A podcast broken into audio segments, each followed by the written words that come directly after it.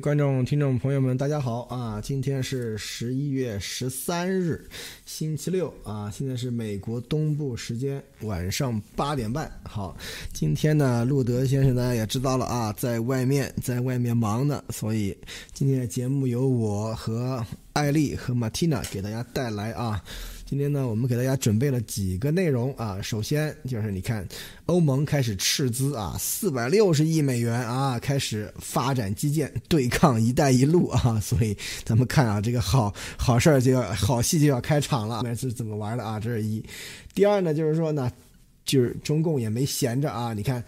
中国驻美大使馆啊，游说这个美国企业的高官的议案啊，所以说你看，现在这个啊一来一往，这些都是非常非常的激烈啊，所以我们在节目中间给大家解释。还有，当然了，今天大家可能都知道了啊，这个都听了早上的节目，所以路德先生给大家带来的这个重磅的这个新闻啊，我们也可以在这说一嘴啊，好的，这个挺有意思的，挺有意思的，大家不要走开啊。好，呃，我们请这个艾丽女士先给大家分享一下她所感兴趣的新闻。艾丽女士，请。是的，我们看这个到了周末啊，但是这个周末一点不消停，因为在国内呢，六中全会完了以后呢，全面的动作都开始了。要知道这个全会到底开的成功不成功，还不是在全会开的过程当中，全会开过之后有没有人效忠，是不是各方势力都效忠啊？这个其实呢还是很重要的。所以在这个时候，大家看啊，这个北交所，大家看一共也就是三个月的时间做准备啊，从提出来要搞北交所到。现在北交所要开，呃，开门营业啊，十一月十五号要开门营业，也就是这个真的是非常快的时间啊！大家想想，准备一个交易所，真的就像这个 羊毛组织一样啊，真的是一拍脑袋，说干就干，马上就能够这个挂牌成立。要知道，这个深交所和上交所在中国。过去的这个四十年里边起到的作用和整个推动市场经济起到的作用，大家都是这个有目共睹的啊。深圳到底是靠近香港，发生了什么样的，发挥了什么样的作用，大家都很清楚。那现在在这个时候经济非常的疲软的时候啊，还不忘把最后一波还能够拉上市的，就是所谓的中小企业呃这个创业板等等，把它归到北交所，然后呢，把这些创业板里边的所有的企业拉到北。就是换名啊，在已经在上市交易的换名，最后都呃呃，就是归到北交所去啊。然后呢，在这些中小企业里边进行所谓的搞创业板、搞创新这些，用这些模式来去啊，再啊拉动一波的资本的这个呃带动啊，这能看出来。等一下我们啊有时间在节目中再跟大家谈一谈。那另外呢，就是这个周末，这个当然。刚才博博士分享的，就是现在的啊，现在的中共在美国的大使馆啊，已经真的是坐不住了。要看到这个时候，星期一就是啊。嗯，嗯拜登要和习近平电话，所有的这种，嗯，我们往前推动病毒真相的过程中带来的各种议案的提案啊，这绝不是一日可以走动的，这就是乱枪打鸟的一种啊。往前各各每个人都可以提自己的这个反对中共的议案，包括从抵制奥运会开始。那么现在的这个呃，中共方面又组织新的一波啊，组织起来的新的一波的反抗，通过使馆。所以我觉得这些都是嗯。都是可以看出来，这个在在这个六中全会开完之后啊，这个呃要席地是不是能够坐地啊，做成这个皇帝和下一波的这个新的对外政策、对内政策，都在这个可以看都在蠢蠢欲动啊，马上就要执行起来了啊，能看到这样的一些风向。好，波博士。好的，谢谢阿丽女士啊，我们请这个马蒂娜分享一下，谢谢。好的。不过是好，艾丽女士好，各位朋友大家好。今天我准备了一点，就是关于最近这几天我正在看的，呃，关于疫苗令的东西，就是呃，在呃，这个是一个后续的新闻，就是之前拜登总统他不是提出过说，全国的一百人以上的所有这个私人企业都要强制去搞这个疫苗令，然后在他说出来这个东西以后，就有超过十个州都跑来上诉。到了上个星期六的时候，上诉院就终止了这个疫苗令，就是因为呃，上诉院看到了那么多的州都来这里上诉，然后也觉得他们的这个认定就是联邦没有这个权限去强制个人接种疫苗，他们认为这是对的。但是呢，在上诉院上周六已经终止了以后，这个星期一的时候，白宫依然还在敦促这些企业说：“哎，你们抓紧时间打疫苗啊。”那么目前情况是，已经有二十七个州都用上诉的方式来拒绝执行这个命令了。啊，那本周五的时候，上诉院又再一次重申，并且他去要求拜登政府说：“请你终止这个呃私企疫苗令的这个东西。”那拜登政府目前他的表态呢，就是呃，如果我是真的要暂停这个疫苗令的话，可能会导致更多的人丧生哦。所以如果你们现在来谈这个疫苗令，呃，伤害到多少人，我觉得现在还太早了。嗯，这个是他的说法。那么，呃，另外一个事情呢，就是在上周的欧洲，他们通报了有超过两百万人在一个星期，呃，在一个星期之内就都确诊了。这个数字已经达到了从这个冠状病毒流行以来是最高的记录，在欧洲，而且这个疫情呢是在接种率比较低的东欧，还有接种率比较高的西欧，都是在同步增长的。所以呢，世卫的谭德赛先生他就得出了一个结论，他说，所以这个疫苗啊，其实不能不能替代戴口罩，也不能替代保持社交距离的。所以呢，现在就请大家该戴口罩就戴。但是呢，他最主要得出他所需要的结论就是。呃，现在最主要的原因，为什么这样同步的上升？主要是因为全球的疫苗接种数量是不公平的，每一个国家这个疫苗接种的这个比例是不一样的。所以呢，他说，我觉得这个导致现在这样大量上升，大家一起上升的原因，是因为大家的疫苗数量不一样。所以他的结论就是呼吁民众赶紧继续接种疫苗啊，然后把这个疫苗比较少的国家。呃，要要增加疫苗接种量，这个是谭德赛先生得出的。那么另外一个呢，就是众议员莫布鲁克斯，他是在这个星期，呃，就是在这个星期三的时候，他提出了一个法案，就是禁止联邦美国联邦，呃，为了疫苗去提供任何的资金，并且呢，禁止联邦用资金去建立、实施和执行关于这个疫苗授权的这些任务。这个法案是只有一句话的。当然，这个是在之前，因为呃，联邦政府他们的资金相关的这些修订案里面，共和党的人就曾经试着把这一句话，就是他专门提出来这句话，把它加到一些修正的案里面去，但是都没有成功，就因为加这个话，然后没有成功，那么当时就被参议院的投票否决了。那这一次布鲁克斯先生他就呃直接把这一句话拿出来单独提一个法案。他说：“我要捍卫我们的宪法。呃，当我看到大家因为这个疫苗的事情面临失业，我不能在旁边袖手旁观。当我现在看着美国马上要走到一九八四那个场景，我就马上要去采取行动。”嗯，谢谢博博士，我分享完了。好的，这个呃，感谢这个马蒂娜的分享啊。然后呢，我今天给大家带来两条啊，一条呢是比较有意思，这大家看一下，就是最近这个 SpaceX 啊，非常非常的忙啊。这个 SpaceX 呢，开始的时候发射了这个啊载人的啊，就是成员组三啊，第三成员组啊发射成功，已经和这个啊国际空间站都已经汇合了啊。汇合了以后，我们就可以看到啊，这个 SpaceX 立刻没有闲着啊，立刻。开始了，呃，下面一颗发射就是今，呃，这个下面一次的这个啊。Starlink，Starlink 这个组网卫星的这个发射啊，现在已经是呃，就是第五十呃，就是一箭一箭五十三星啊，五十三颗组网卫星也发射成功啊，所以 SpaceX 最近它是啊这个啊活动真的是非常非常的多啊，所以我们也觉得这个载人航天和这个民用的这个航天领域啊，真的是非常非常的的这个这个朝气蓬勃的一个产业啊，所以非常非常高兴。好，然后今天还有一个消息给大家分享一下，就是。中共呢，它是前往亚丁湾，对吧？有这个配派驻亚丁湾的这个啊护航舰队啊，就是说反，就是说这个反击海盗的啊这个护航舰队。然后呢，这一次是今年夏天的时候，呃，是派出了这个南京号，对吧？扬州号和高邮湖号这个这个。补给船作为这个护航舰队啊，就是前往这个亚丁湾。但是呢，这三艘军舰回来的时候呢，他们不从这个南海啊，直接穿过台湾海峡，然后直接啊回到这个基地去啊，他们非要从台湾的外面啊，知道吧？从这个南海啊，穿过巴士海峡进入台湾的这个以东的洋面，然后呢，要从台湾以北的那种穿过宫古海峡啊，然后才回来啊。所以这个可见这个走法挺费油的啊。但是啊，为了这个正政治的目的，也是费油就费油了啊。所以说今天已经被这个日本海军、日本海自的这个。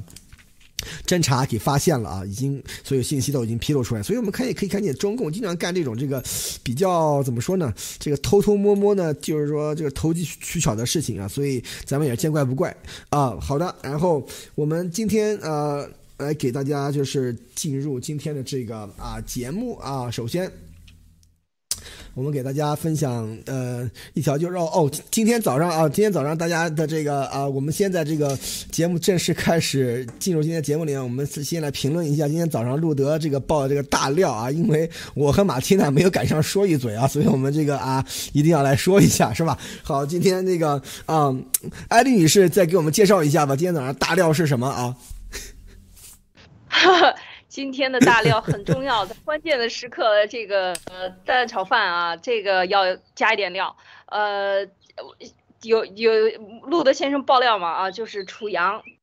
对吧？这个这个真正的呃，这个叫楚阳的是呃，在人大曾经读过书啊，应该讲在人大读过书，然后呢，他呢。呃，应该讲是习习的真正的这个私生子。然后呢，据有人当时就爆出来说，当时的习明泽，呃，换名的时候也叫楚，是楚国的楚啊，楚晨，早晨的晨。所以你看啊，这个很有意思，就是第一个从这个取得这个姓的谐音很有意思，让人觉得无限的幻想啊，无限的遐想，是吧？这到底想搞几代啊？还不知道。这个真的是要把储储储存的孩子，储备的孩子要做到极点的这种感觉啊。然后呢，呃，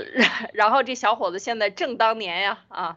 这个是年轻的时候，应该是大学生，嗯，正在对，所以说，对我们的这个啊，这个 Live Chat 上的朋友也都很厉害啊，说这个大料要温故而知新啊，真的是这个样子。因为为什么呢？我觉得今天这个消息出来了以后，让我这个啊，以前很久以前想好的一个包袱，今天可以抖一抖啊。今天你看，我们今天这位出来这个啊，就是正宗的小笼包啊，就是我们包子的这个下一代小笼包。这个龙呢，要是真龙天子那个龙啊，是中国的这个图腾啊，小笼包。啊，一定要搞清楚啊！所以呢，我们这个，我们这个，这个，这个啊，新新出来的这位啊，所以说这个名字起的也特别好啊，就是是吧？有早晨，对吧？有太阳，是吧？这个就这就厉害了啊！所以说我们这个为了这个这个马上明年，比如说二十大，对吧？我们这个习总一登基，对吧？要学要学习那个以前这个皇帝的这个优秀的这个经验啊，比方说你看这个唐玄宗，对吧？当年啊前一半搞得很好，是吧？然后就要换一个国号，是吧？从这开元换成天宝的，都是一个皇帝。是吧？从开元换成天宝，哎，所以就这就这就是吧？感觉自己很厉害，是吧？所以这个里面，我觉得这个习总啊，也要把我们现在那个叫什么什么什么什么中华人民共和国太长，对吧？这个大家都记不住，是吧？所以要换成一个，比方说啊，庆丰庆丰元年，是吧？就说这个就牛了，是吧？所以这个非常非常的厉害啊！大 大家一定要知道啊！所以我我我们是这样建议一下啊。这个马蒂娜，你听了这个大料以后，你觉得你你怎么想啊？哇，我昨天是一边听节目一边在那里挖，就是呃，我听到我听到艾丽姐说的，赶紧啊，大家现在先把她的老师挖出来，这个老师是肯定有资料的。然后我就和一些推友，我就开始去挖他的老师。然后挖出来了以后，就是如果因为现在还没有挖出来这个小笼包他的本人啊，他的照片或者是什么，我去搜的时候就觉得非常非常困难的一件事情。好像这个人就是真的被雪藏起来了。就是当你把他的老师那个王化成的名字跟着这个楚阳拿来放在一起去搜索的时候，你就发现这个东西没有。然后。呃，里里外外到处找也找不到，但是他是在呃，昨天录的先生说他是在一八年的时候还在这个王化成老师的呃班里面正在读书，那他应该就要不然就是本科，要不然就是呃研究生啊或者是什么，因为这个老师他也他是教授嘛，也有带研究生。我嗯我我觉得非常经典的一个就是在推特上面有有朋友在说。啊，路德先生他现在的这个发枪发子弹，就不但是在美国这边发枪发子弹，就是关于疫苗真相的，严博士正在发。那另外的一个就是在墙内，现在也开始去给老领导们去发枪发子弹，而且这次，呃，他说这个发的好像不是子弹而已，这个发的好像是一个靶子，那就不知道接下来。这个靶子，它会当大家都把它刨出来的时候，相信在墙内应该是会非常容易找的。如果这些领导就觉得之前为什么席地他已经已经没有底线了，为什么不保护他们的孩子，就是延续中南坑之前的这种，呃，大家都默不作声，但是保护对方的孩子这种事情，但大家都知道现在是席地他已经决定了。呃，为什么这样就直接把你整个全家都可以灭门啊？把你的钱就直接抢过来啊？那是因为他想要重新成立一个朝代，然后直接在中国就变成这种独裁制了。呃，把把这个储君啊、储阳啊，还有未来要要要升起来这个太阳什么都储备好了。那么这个人应该是对于习地来说是非常重要的，但不知道这样的储君有多少个。我我今天看到有一个。转的推就是在那个，嗯，华春莹是是否他有转了一个小笼包的图呢？我不知道这个是真的还是假的。好，还有这个真的很牛啊！而且这刚才马蒂亚也提到，刚才我们的这个热心的这个网友也在拉 i 里的网友也提到啊，说这个要搞这个地质的话，你。到底有多少个是吧？这不可能只有一个对吧？大家也要知道这个小笼包是吧？哪有这个小笼包一一笼只蒸一个的是吧？咱们这个鼎鼎泰丰小笼包对吧？一笼也就八个是吧？所以说这个啊一笼小笼包肯定不止一个，那一笼一个那是灌汤包啊，那是不一样的啊。所以说 咱们这个讲讲这个包子讲多了就有点饿了，所以这个这个不不能老说这玩意儿啊。还有大家一定要知道，对于这个啊中共的这些事情啊，大家一定要看就是。他们真是呃，怎么说呢？就是他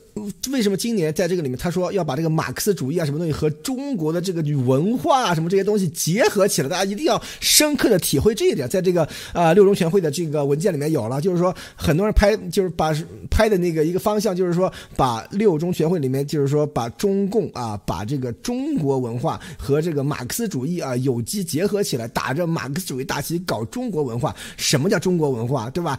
家天下，对吧？这是中国文化的这个啊重要组成部分，是吧？就是说啊，这个啊三宫六院，然后呢生个大概几十个皇子，是吧？是吧？这才叫这个啊，就是中国的这个优秀文化一定要继承下去啊。所以我觉得这个其实庆丰这个年号真挺好的。你看当年那个这个燕王朱棣，对吧？造反，对吧？啊，靖难，对吧？完了以后，大家都说，哎呀，你这个对吧？你是武帝吧？文帝对吧？不行，哎，这个叫文啊，叫武啊，这些东西太不吉利。我们要与民休息。啊，要要与民同乐，所以叫永乐，对吧？你看，所以说这个意思就很好。但是呢，你看现在，对吧？这个。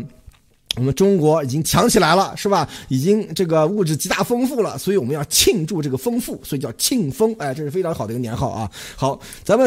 咱们今天就这个这个聊，咱们就先聊到这儿啊。所以这个特有意思啊，所以我们大大家一定要这个经常啊，温故知新，温故知新啊。好，我们今天进入今天咱们的这个内容啊。所以说，首先第一条，咱们看这个新闻啊，是。啊，欧盟欧盟要斥资四百六十亿美元发展基建啊，对抗“一带一路”啊，所以这个可是一个挺大的事儿。为什么？就是说，中共大家要知道，他向这个第三世界国家进进行进攻啊，就是说笼络人心也好啊，什么这些东西的话，都是啊。以这个“一带一路”的方式大撒币的这样的一个方式啊，去进贡。但是现在欧盟将在下周公布其超过四百亿欧元的技术和基础设施支出战略啊，所以说这是西方应对中共“一带一路”计划的关键部分啊。所以你我们可以看见这个新闻，这个里面就可以看到西方啊，不是说不是说没有这个本事啊，是已经要出。出手了啊！不是说西方没有这个能力啊，西方已经早就在计划，而且已经要出手了。这份你看，将专注于数字、运输、能源、贸易等项目的这种全球门户战略啊，旨在促进欧洲在全球的利益和竞争力，也促进可持续的环境标准和价值观啊，民主、人权和法治。所以你看，这个东西就跟中共搞的东西就完全不一样了。这是这是一理念就不同，对吧？它不是以这种贿赂啊，这种这个。攫取他国的这个财产以及资源，以及攫取他国的这个这种这个设施啊，什么港口啊、机场啊这些东西为目的的啊，这是一。第二，欧洲人不管怎么样，他还是非常尊重这个合同的啊，就是说是有具有契约精神的。所以说，跟这个欧洲啊，这个啊搞搞搞这个项目的话，肯定要比跟中共要搞项目要心里要踏实的多啊。所以我觉得这对于这个欧中共的这个“一带一路”已经啊。黄了黄了百分之九十的这个“一带一路”啊，一一是一个巨大的一个打击啊，所 以我们得看一看啊。这个艾丽女士，你是怎么看的？对这个里边，现在已经从酝酿啊，说来联手美欧联手，这个这个来打击中共的一带一路，到呃出台政策。到资金到位啊，真的是非常的快，这真的就是这一年的时间啊。从今年新闻开始公布，开欧洲开始酝酿这件事情，到现在政策的出台，真的是没出一年。可见就是说，很多人说啊，这个呃是可以被渗透的，是可以被分化的，开什么玩笑？当他们意识到这些呃中共的这个危险是大的危险，一带一路的这个威胁，因为它一带一路跨整个跨欧亚大陆。全部的这个呃亚非亚非拉全部都涉及到了啊，这个这些嗯，特别是南半球的大洲，这是最重要中共要争取的这些地方全部涉及到。那么这个欧盟的出台呢，我们看它这里边非常重要的一第一句话就是说。它是在美国的倡议下，跟美国形成的共同联盟下，他出的这样的一个预算啊，因为它是整个一个欧盟的一个预算，所以你想，美国的这个拜登刚通过的1.2万亿的这样的一个基础建设，它虽然是在美国，但是它也有强有力的这种拉动啊。然后呢，欧盟的这个涉及到全球的投资啊，它这里边是有分布的。有巴尔干和土耳其，大家看到吗？巴尔干、土耳其，它要主要做的是这个欧洲的运输网络。要知道，中共一直想在欧盟啊内和这个欧盟旁边，就是像土耳其啊、像东欧啊，他一直想要安插自己的棋子来捣乱啊，要把自己的这个棋呢插到对方的腹地中去，然后达成影响啊。这个里边，你看它有巴尔干，然后有东欧、有南欧啊，呃，而且有非洲，高达这个。两千两百亿欧元的投资啊，绝对是超过了美国和中国的支持。为什么？非洲就在欧洲的南部，它是它历史以来的这个影响地。从自用中共的话，自古以来是吧？就是它的法国殖民地啊，什么德国殖民地啊，英国殖民地啊，全部在那里都有啊。就是说它是从来都有的，包括西西班牙是吧？大量的这种说西语、说法语啊，这个说英语的这种呃殖民地是它业已存在的几百年以来最有的，而中共的这个渗透不过过去的几十年而已，所以我觉得它是要拿回它业已存在的这种影响地啊，就是有很多还是属于比如说法属什么什么、英属什么什么什么国家，还是这样的啊，所以呢，我觉得你看它在非洲，非洲是中共毛泽东最喜欢的啊，这个非洲兄弟，然后呢，它这里边还有中亚。呃，中亚，呃，然后有印太，有拉丁美洲，有北极的这个五 G 的跨境走廊，全部都有，全部这种涉及到这个基础设施、能源管道、通讯啊，这些都是中共最喜欢做的。其实这个技术都是来自于西方，所以我觉得他们的技术加资金，加上他的这个资金成本这么低，加上他投资贷款的这个条件不像中共一样，是为了最终。攫取，恨不得如果可以的话，甚至把这块地都挖了，全落到他们这个就中中共的这些徒子徒孙们啊，这些小笼包们。龙包二代、龙包三代的这些孩子们的头上去啊，让他们来持有。如果可以把土地移动，他们都恨不得把土地都移动，搬回自己家门口去。所以这种做法和欧盟要做的可持续发展、建立世界秩序的这样的一个呃出发点是完全是不一样的。所以我觉得他的这个才是一个和平的。更加长期的，是为了整个世界的这个共同的这样的一个秩序。另外，他不要忘了，他输出标准，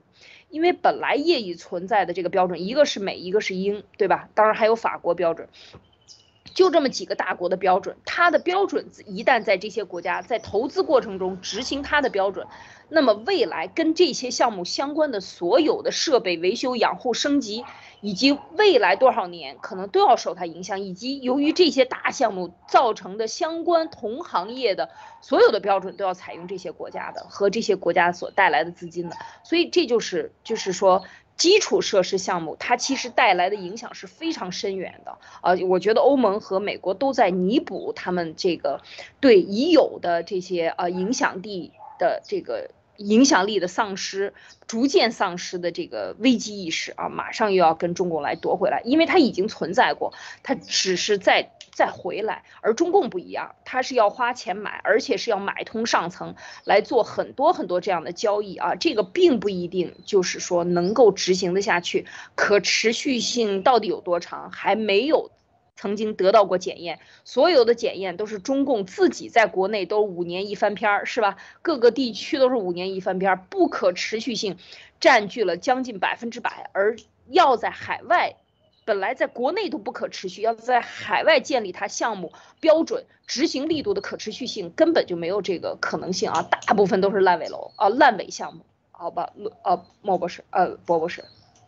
对，因为大家要知道，这个中共它往外搞“一带一路”啊，首先它很多东西是以腐败为这个出发点的啊。因为有很多，我是在这些项目里面听过了，有很多的用钱去贿赂当地的这个，比方说酋长啊、这些官员啊，像这些东西啊，然后进行这个啊，就是啊回扣啊什么这些东西啊，屡见不鲜。所以说，这个跟欧洲的这种清廉程度来说的话，搞法来说，完全是不能比的啊。所以说这。是一，第二就是说，这像现在欧洲，它这一笔啊，它只是一纸一笔种子资金啊。大家要知道，从这个资金里面还可以，它用赠款和贷款的方式，还可以贷出很多的这种这个私人资金或机构资金投进去啊。所以说，它整个的资金的规模肯定会比这四百亿还要大很多啊。所以说，在现在在中共的这种这个。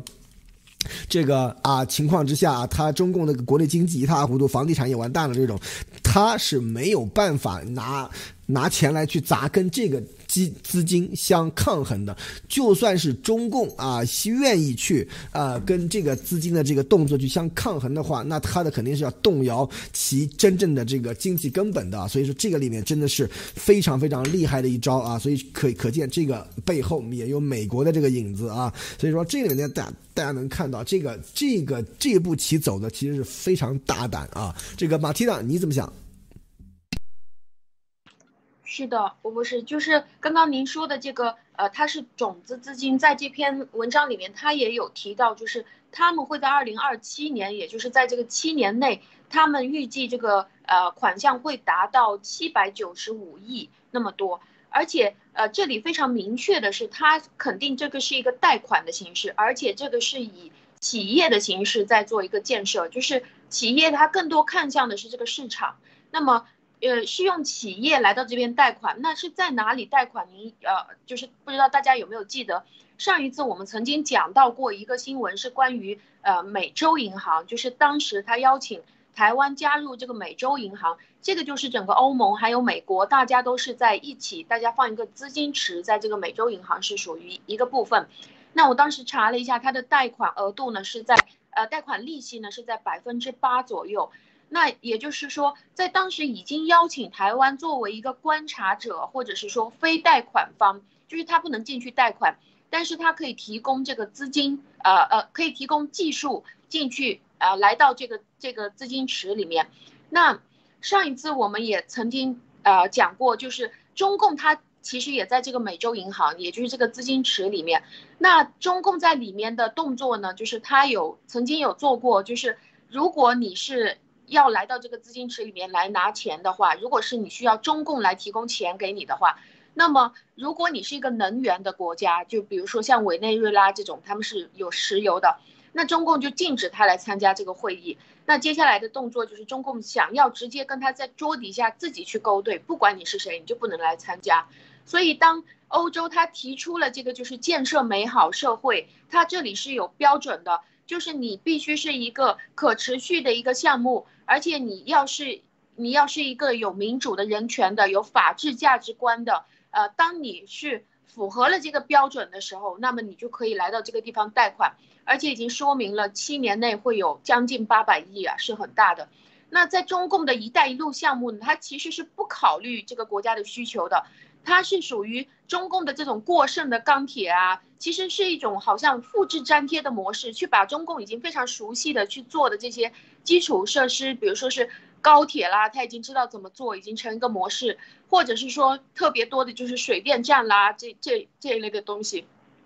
当中共要去做一带一路的时候，其实这个项目要做什么内容是他提议出来的。他所贿赂了以后，只是需要这个当地的政府觉得 OK，如果我有油水可以捞，我就允许你在我这里做。而且中共他的动作是贷款给自己中共自己的企业，并且有很多的项目是中共自己的企业拿着钱去到别人的国土上，在那边做中共的一带一路项目。但是呃，刚刚博博士也提到，我也非常认同，就是现在他的钱已经不够了，所以你会看到。呃，我觉得这个包子他所做的这些项目和鸭王所所做的这些事情都是一样的，就是一开始当他一嘴说出来的时候会吓到你，就好像这是巨大的一件事情，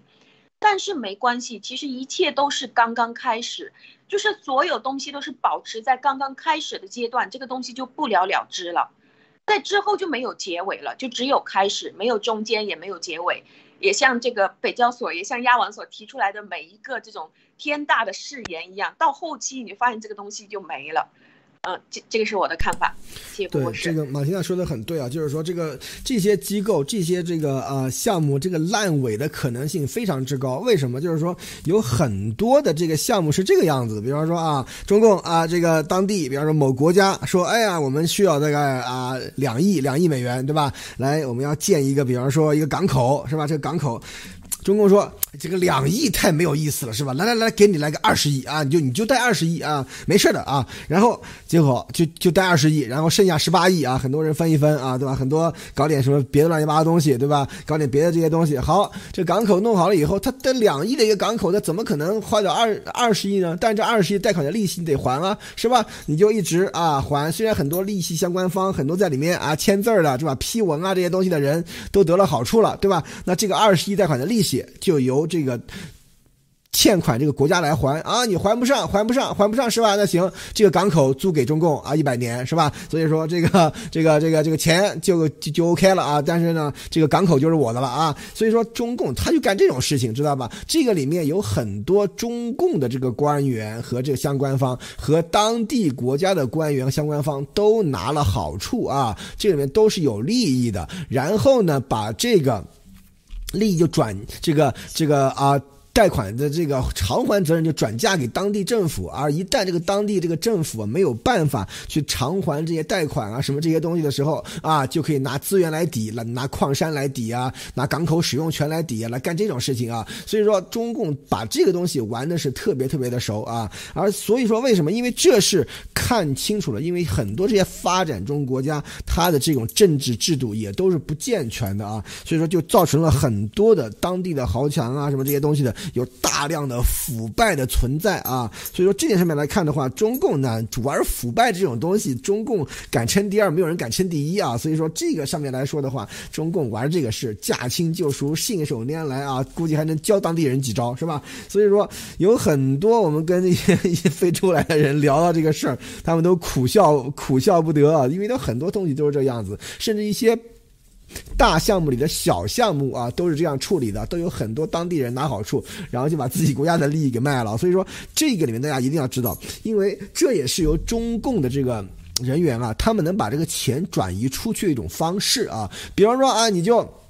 你贪官，你想的吧？通过比方说电汇是吧？你汇你自己的钱出去，分分钟被抓到啊！但是你只要能够把这个项目搞起来啊，把这个项目搞起来，然后把国家的钱啊，从在在海外直接就弄到别的地方去了啊，这个才是高手啊！所以说这个大家一定要知道，很多很多的桌子底下的这个东西啊。非在这个啊发生之中啊，尤其是中共的这个“一带一路”的这些东西啊，就说这个里面国内的这种这个批下来的资金啊，比方说这个项目多少多少钱啊，多多少这些东西，真正的用到当地的啊，可能有个十分之一就不错了啊，剩下的这个十分之九都被路上的各种大老鼠、小老鼠啊、硕鼠啊、小鼠啊、大老鼠、洋老鼠、中老鼠，对吧？非洲老鼠、非洲老鼠啊、中国老鼠，全部都给分掉了啊。所以说，这个里面大大家要知道，才是这个问题真正弊病的地方，而且会让当地的这个国家根本就没有任何的受贿可言啊，反而更加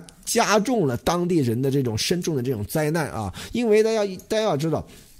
不是说啊，给你建立一个东西，给你建立一条铁路，给你给你建立一个设施，你就完完事儿的啊。因为这个里面你设设施是需要维护，是需要培训，是需要后期的服务，需要很多后续东西啊。中共弄好了，哎，钱到手了，拍拍屁股走人了啊，剩下很多，很快这个项目就废掉了啊。所以大家可以去看看当年啊吹得很凶的那个坦赞铁路，对吧？现在已经成什么样子了？大家可以去查一下啊。所以说这个里面有很多东西，有在中共的这个搞法就。完就免不了要沾染到这种中共的这这种坏习气啊！但是现在欧洲来做这个事情的话，就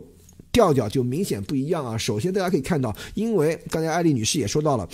欧洲啊，呃，就是说非洲一贯来说，以往都是欧洲的这个啊地盘啊势力范围啊，就是说当年的这个殖民时期就是这个样子啊。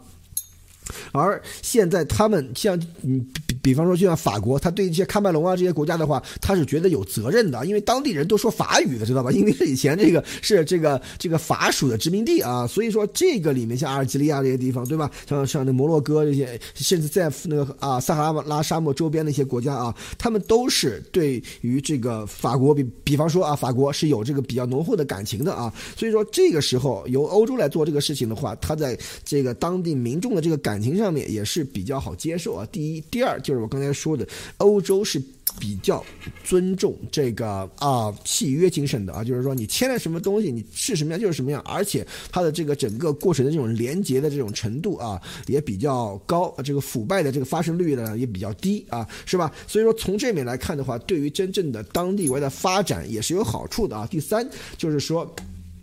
这个项目它是以一种这个价值观为导向啊，以标准高标准而而而且透明的这样的一个过程啊。虽然说那这是一个比较听上去比较高调的这样的一个一个说法，但是大家要要知道，有这样的这种这个标准比没有要好得多啊。所以说这种它而且是以这种这个环保的这个理念为这个啊就是啊出发点之一的啊。所以说它这个起点应该会比较高。所以说从这面来看的话，由这些欧洲欧美国。国家来开始接替中共，来开始把这个呃中共的开始这些“一带一路”这些东西啊，早早早把它给转向到这个欧美国家去的话，这对于中共的它的这个这个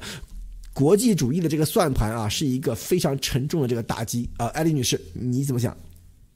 嗯，我我还想再补充一点，说到法国啊，这个大家知道吗？法属整个这个西非啊，还有一些重要的一些经济发展国家，刚才呃博博士说到的，很多国家它是受到绝对是受到法国的政治人物的影响，所以很多其实如果有参与过这些非洲大项目投资投标投中标投标的这些呃经验的，应该都知道，其实很多大项目这种项目的谈都是在法国完成的啊。或者在欧洲完成的，就是这些欧洲有势力的，他们如果不做这个桥梁，说，哎，我给你担保吧，就到我这儿来谈，比如说法国的某些政治家族的后代们啊，来帮忙搭这个桥的话，中共国的这些大建筑企业他也摸不到门，或者是说他也需要，呃，这就是一个关系的问题，就是说法国他他有一些利益关系，他愿意让出去给你中国，给你共产党，那么今天。这个欧盟出的这个四四百六十亿，等于他拿出来钱来，不需要通过中共国来进行这个所谓的投资融资，或者是来做这些，你只是一个施工单位，就像过去当时阿尔及利亚呃阿尔，不是阿尔及利亚是这个，嗯卡扎菲的那个国家，当时这个出现暴乱以。啊，利比亚对利比亚出现这个问题以后，中国的建筑公司是损失了几千亿啊，几千亿人民币的呃几千亿人民币还是几千亿美金吧，上千亿美金应该是这么多工程的烂尾，最后就不了了之。为什么？就是因为它就是一个施工单位，所有受到赔偿的，大家去查一查，当时这个最后灾后重建，所有赔偿的都是欧洲的投资国家，或者是欧欧洲，它是第一手的，它是总承包，或者是说。他总的开发商是他，但是是你中共国带钱来的。当时这个中中共。这个所谓的承包公司吧，所谓的对外承包协会啊，这些做了很多的研究，就是说为什么我们做这么大损失？因为就是不懂法律，不懂得这个工程承包过程中谁才是承担责任的。但是后来就总结回一条，就说所有的对外承包工程，所以做这些，中共国是没有哪个大公司敢承担国家与国家的，就是更大范围内的这种呃担当。或者是承担这个责任，所以他们更愿意依附于欧洲的某一个企业下，然后在他的项下来作为呃，他做一级担保，然后中国公司根据欧洲的这个给他的一个支付条件和合同来做来施工，所以很多情况下，一些企业真正受损失的，应该讲就是这些非洲的国家本身国民的利益和这些中共国带钱出来干活的这些各种承包队儿啊、分包队儿、农民工，他们。这个承担了损失，而真正没有受到损失的是欧欧盟啊，所以我觉得欧洲的这些国家，同样在非洲未来做的这件事情，包括这些斥资，就是把当年分包给中共的这个一级呃融资权拿回来。拿回到欧盟本身这个路条也是我给你的。今天我不给你这个路条，我不让你走我这个高速通道，你自己想办法去弄。你还想得了办法吗？这是他业已存在的这个势力范围啊，殖民地范围。所以我觉得今天这个还有更深一层，就是说政治上这些高层欧盟的这些英。英法德、西班牙、什么葡萄牙这些国家，其实都已经达成了一致，就是说咱们把这个权利标准制定权啊还要拿回来。所以我觉得这个只要他一有这个风向标，中共就根本没有渠道，就直接给他堵死了。况且他还没有成长起来，在国际法律上这些承包工程上，到底你要。像你刚才讲的坦藏的坦赞的铁路，它有多少烂尾铁路？大家去查一查，有多少铁路生的草一人高了啊？就是这不是说咱们咱们去推测一下，这是既成事实，这是历史，就是证明他就是这么干的啊！多少铁路扔完弄完了以后，他根本没有做培训，没有教别人如何用用什么语言，用中文吗？哦，你要教非洲学中非洲人学中文，然后你的标准呢？零配件更换呢？这都是巨大的工程，你没有一个完整的系统来保障它，没有一个产业链来保障它，就是吹牛逼啊！我觉得这就是完全就是洗钱的通道。非洲是一个非常好的肥皂，就是帮中共这帮高官洗钱用的，把钱洗干净，换成另外一种颜色，然后挪到欧美去。给他们的后代想小笼包们用啊，好，所以说，对我觉得我我特别同意这个艾丽女士的这个这这个呃讲法，因为我我们做的我自己做的这些工作这个方面，就完完全全可以体可以看到中共的对于整个系统工程的不重视啊，所以说这个里面，因为就像艾丽女士说的，一一不管是一条铁路，还是一个发电机组，还是一个一个，比方说一个一一个。一个汽轮机组或怎么样，你不是说你装好了啊就没事了是吧？你首先你培训要培训要弄吧，对吧？然后要要要维护吧，是吧？要客要要技术服务吧，是吧？要有零配件吧，是吧？要要定期的这个这个维修吧，是吧？所以说要把这个当地的这个人员素质培养起来，这些东西中共都不做的啊。中共就是说哦好，这个项目弄好了，钱到位了，活活干完了，我走了，拜拜。然后呢，剩下的东西过了几年就全废了啊。所以说。这个里面大家都可以看出来，中共他所做的东西，他的这个。是极其粗糙的一种啊！你不要听中国一天到晚在那里吹，说他这个这个已经啊什么站起来了，已经强起来了，扯啊，他还早着呢，是吧？所以说这个里面大家可以看到，只要欧洲欧美国家开始出手来把这件事情做起来的话，根本没有中共玩的份啊！为什么以前有中共可以玩的地方，就是因为中共他捡了一些欧美国家没有照顾到的地方啊去做这件事情，而但现在这个事情一旦由欧美国家开始继续做起来的话啊，我觉得中。共很快就会被挤出这一个区域啊，马天娜，你是怎么想的？是，我觉得刚才艾丽姐提到的这个内容是非常重要的，就是呃提到关于呃当地的法律的这个部分，因为曾经这些呃曾经这些呃非洲的这些国家曾经是他们的殖民国，所以也就是说，当他们去殖民的时候，他们就会把当呃把自己国家的呃曾经使用过的这些法律。拿来推广到这些他们原来曾经殖民过的法呃国家去，也就是说，现在欧盟他们正在做这件事情的这些国家，他们其实是最了解呃非洲的这些“一带一路”就之前搞过“一带一路”这些国家他们的法律的，那他们也就可以知道，呃，这个这个就不像是中共国了，就是呃刚刚艾丽姐所提到的，当大家已经去到这个国家，大家靠的依靠的是顶层的这种。叫做走人情、走关系，或者是走特权的这种概念。当你去到这个国家，你在这个国家正在犯法，而你不自知。当你已经花了你所有的钱，觉得我去建设非洲，我在这个国家有了自己的事业拓展，花着自己的钱，或者是在中共这边贷着款，你每一天都在犯法，你这个整个项目都是不合法的时候，你是不自知的。但是，呃，现在欧盟所做的这个事情，它其实是给了你一个贷款的地方。那你这个国家需要发展的时候，你需要的不一定都是叫做水力发电站吧，或者你需要的不一定它就是呃最需要的就是高铁或者是政府大楼吧。但是当这个中共他正在跟着这些国家的领导人去搞这种擦边，在那边勾兑的时候，这些项目其实都是中共为了扩大他自己的统治欲望，特别是习的这个时代，那他为了扩扩大自己这种当皇帝的欲望。而给你设置出来的一些项目，那这个项目设置出来了以后，就由中国的这些企业家、不知情况的企业家去到国外开始去执行这个项目。这个可以说是中国国内或者是其他这个呃自己的政权里面的一些清点的东西。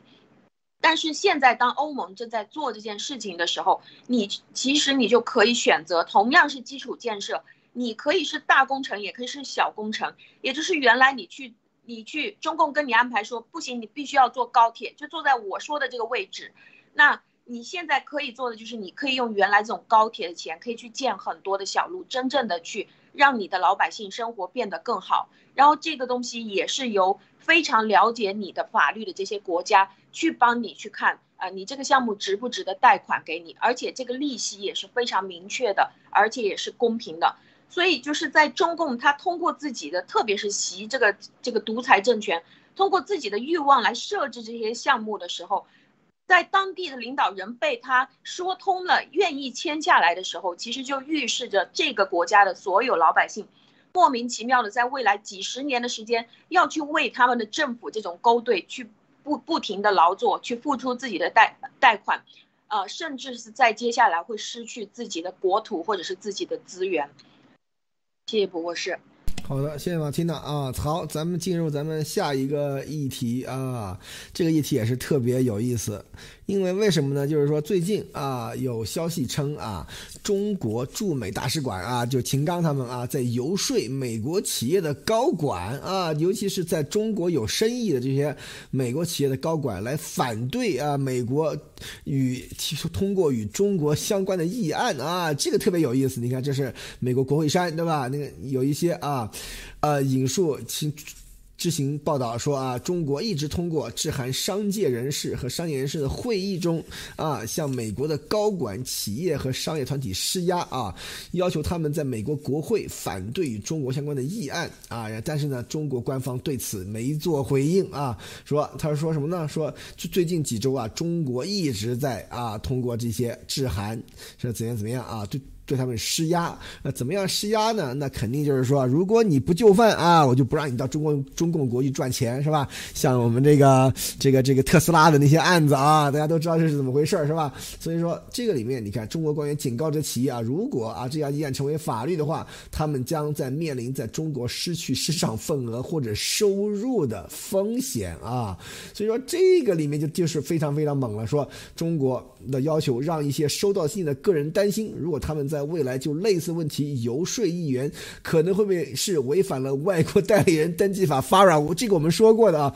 但是呢，如果他们又不说的话，那他们的这个在中共国的这个利益就会受到影响啊。所以说，这个其实是我觉得肯定不可能，就是最近这几周刚做的事情。我觉得中共国驻美大使馆是一直在干这个事儿啊，只是最近有人把它给爆出来了。而且大家一定要知道。消息有时候很重要，但是为什么在这个点儿爆出来啊？有时候一般会更重要啊。所以我们来听听艾丽女士，你是怎么解读的啊？对这个这个时候。爆出来，我相信他们可不是一天两天，也不是说，嗯，这个过去停止过，因为这个大使馆一向都是渗透。如果它不是一个渗透的前沿机构啊，做的那么过分，也不会把休斯顿给它关了。这个就是休斯顿领事馆啊，这个七九年建立的，所以他这个就是因为他做的很过分。但是今年。在现在这个情况下，我相信他的动作没有减弱，只是更疯狂。那么，为什么在这个时候爆出来？其实我觉得这就是一个联动。美国的做法，我发已经发现这样的一个小规律：他想出政策之前，他老放风给这些媒体啊，然后媒体开始吹风，然后就有议员开始提出议案。哎，这个非常的有趣啊！在这个时候，你看他爆出来，本月初发出的一封信中指，我们真诚的希望你。将发挥积极作用，敦促国会议员摒弃零和思维啊，意识形态偏见，停止吹捧与中国有关的负面法案。听到了吗？看到这些这些，然后说删除负面条款。哇，天哪，他要给下指令啊！真的是，你以为这些都是你的共产党员啊？你想让他干啥就干啥，就说用的语言。和对美国的法律的这个了解程度，和起码的你应该知道你大使馆应该干什么，这些都已经这种意识下降到最低点，基本上都是属于负意识了啊，就是都不是。一个常识应该知道，你大使馆做这些事情太明显了。就是说，现在帮凶没有了，好像砍掉了很多这个领事馆啊，很多这个各种侨领啊。现在是大使馆亲自跳到前台来，亲自跑到这个叫竞技场上来肉搏啊。我们说习神把衣服一脱，也跑到竞技场上自己跳出来肉搏，真是上边有所做，下边有所行效啊。就是说。就是全部是一个模子里刻出来的，就是一一看就是现在的习的特点的这个所有的外交使馆干的事情都是统一指令，我相信可能真的都是这个习办的这个统一指令啊，是不是一竿子杵到底？我都现在有点怀疑了，怎么做法这么的这个 low 啊，就这么 low，然后就是来影响来。来这个毫无掩饰的来影响这个美国的所有的相关企业的利益，然后让人觉得这是一种威胁啊，所以我觉得这这都是收集了很长时间的一段证据了，现在爆出来就是说要对这个行为进行打击了，波博士。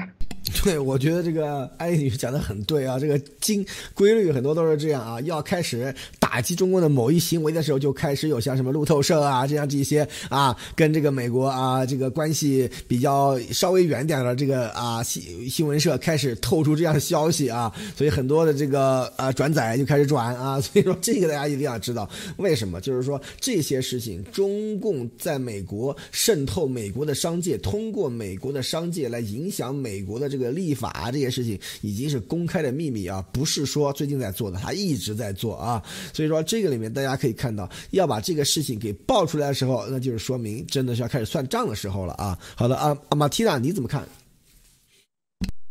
是的，我也非常同意，就是呃，就是您说的这个时间点，它是非常重要的。啊，我们我们之前曾经谈过一个，就是关于我曾经问过您，关于为什么南海啊，之前就是睁一只眼闭一只眼，但是到后来呢，就是非常明确的说我们受不了了，请你把它拆掉。就是呃，在当时我记得您告诉我，就是这个事情它其实是很多的这些呃中中共渗透的这些事情，其实就是早就都呃早就都有的，但是这个呃国与国之间或者是商业之间的这种利益的话，大家要看的就是。我凭什么还要继续容忍你？呃，或者是说，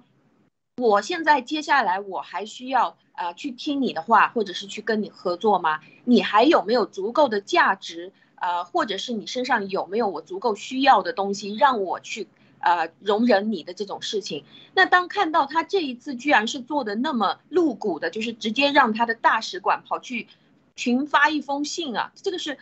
这个东西是直接就是证据啊，那就是而且发的就是威胁性，就是如果你敢不去帮我游说的话，那我就直接呃接下来你就别想跟我们做生意了，有可能呃如果当这个法案下来的话，可能我们接下来就没办法，你就没办法在中共这边去发展了。那这种威胁性，而且是群发过来的时候。看到他在这里说，所有这些爆料人就是收到了这个群发的信的这些企业家，他们都表表示说，呃，表示说我需要保护，我不想说出来我是谁，就是每个人都是匿名的把这个东西提出来。那么是否也就是说，现在在驻美的这个大使馆，就是秦刚他之下的所有这些间谍系统，是不是他们已经没有办法通过这种私底下的交易，或者是私底下的这种朋友关系啊，蓝金黄这种关系？可以不需要让他们去发一封信，而是可以在酒桌上啊，或者是在其他的地方就把这个事情给谈成了。那现在是只有用这种直接呃发个信去威胁的这种方式，我觉得他现在跟着外面的关系已经搞砸了，搞得非常糟糕了。嗯，两位怎么看？对，我觉得他们现在就是说这个动作做出来，因为大家要知道，外交啊，它是一个怎么说呢？非常讲究策略的一个一个行业啊。因为我家里也有也有这个啊亲戚在外交口啊，就是说他们是一个非一个非常讲究策略的这样的一个一个啊行业啊，就是说一个方面，就是说现在这个方向啊，就感觉完全就是没有章法。你看他说啊，通过致函啊写信给商业。人士和与商业人士举行的会议中，向美国的高管、企业和商业团体施压啊，这是施压啊。因为一般来说，大家这属于威逼啊。大家要知道，因为来说啊，对于这个商业团体呢，向来都是这样，利诱要比威逼管用啊。所以说，但是。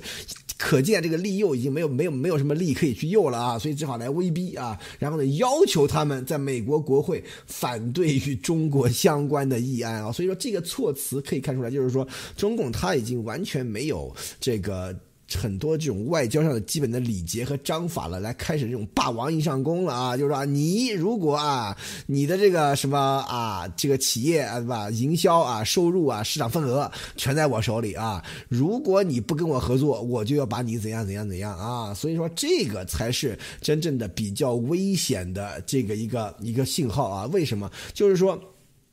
因为在改革开放以来啊，尤其是 WTO 以后这么多年以来，在美在中国啊有大的市场份额，就是说自由市场比较深的美国企业非常之多啊，所以说在这个时候，很多企业它中国市场的份额还是很大的一块，在这个时候中中共就拿这个当做这个筹码啊，当做这个这个呃肉票啊，来去跟这个企业进行这个讨价还价，你要么你就帮我啊进行呃游说啊，就是。让我去到议员那儿去说好话使钱该怎么样？要么啊，我就不让你在中中国混了啊。但是这样的这个效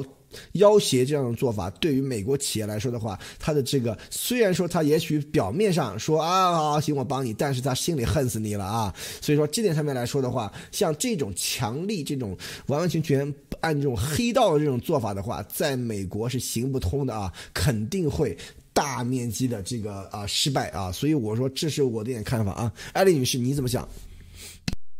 对，我觉得这个讲到这个行行为的，首先他的行为的出发点咱们说了啊，这个后果呀，这个很有意思，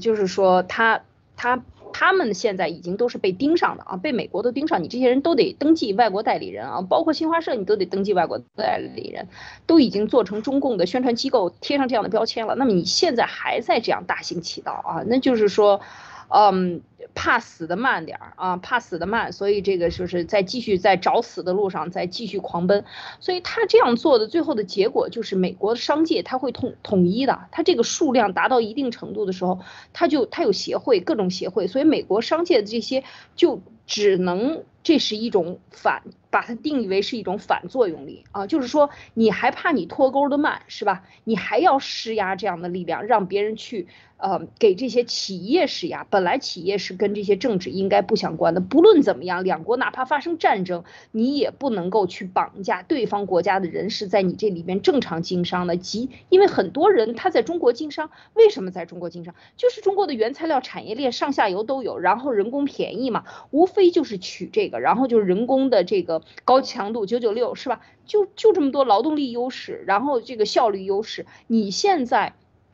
这么去干，包括他之前就是绑美国人，呃，绑加拿大人，呃，然后呢，如果一旦发生这种人道灾难，他现在给出的威胁是对企业，那接下来让企业就会怀疑了。一旦两国关系搞不好的话，你是不是人道灾难你都是不惜一切代价？你能抓中国人，你也能抓美国企业里的中国人，是吧？你也能把美国的企业给我搞疯了，你能封随便封这个，呃，这个花样年的账号，是不是你也能封任何一个美国企业你想制裁的账号？那这就完蛋了，那就是超。超越了，即便开战的战争底线就是没有一切国际法和没有一切人道主义精神在中共国存在了，而且是以外交人员的形式，是以官方的人员的这个方式去去通告，甚至威胁，所以这个起到的效果就是糟透了，糟透了，彻底的把民意推到了这个对立面，对立面，彻底推到对，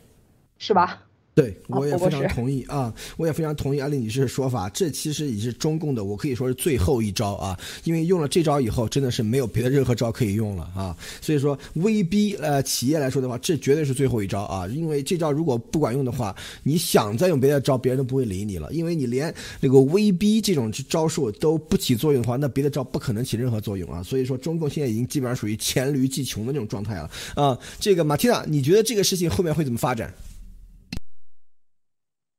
我觉得，我觉得中共的这一招肯定是无效的，它只能呃，在它发生的时候，因为我们不怕事情发生，就怕事情呃，我们就是想要等着这些事情呃，习帝现在正在做的这个，就是相当于是快要亡的一个朝代。当他现在已经不顾这种外交礼仪，就是像刚刚您提到的，呃，很多的外交部的人，或者是说正在做外交部的人，我我也认识很多，他们其实说话都是。会让你感觉非常的圆滑，甚至有的时候，当你去问他一件事情的时候，他就是这种条件反射一样跟你说了半天，然后你不知道他正在说什么，你也不知道他有什么样的倾向。这个是他们长期在这个外交部，他也有一点就像这种呃弹劾啊，或者是有一点像这种心理疏导啊这种作用，这个是外交部的作用，他需要用到的是完美的修辞。但是像到了习时代以后。中共的外交部已经变成了战狼式外交，这个其实可以说它就是违反了国际外交的一种说话方式。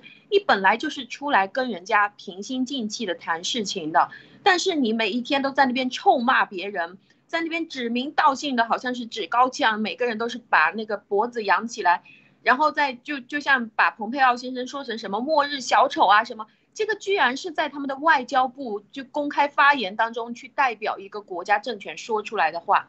那这个就会很像大清朝到最后的时候，他们去把英国女皇定义成为说别人是呃为什么脾气那么大，为什么总是发火，就是因为她是没有没有老公的或者是什么，就是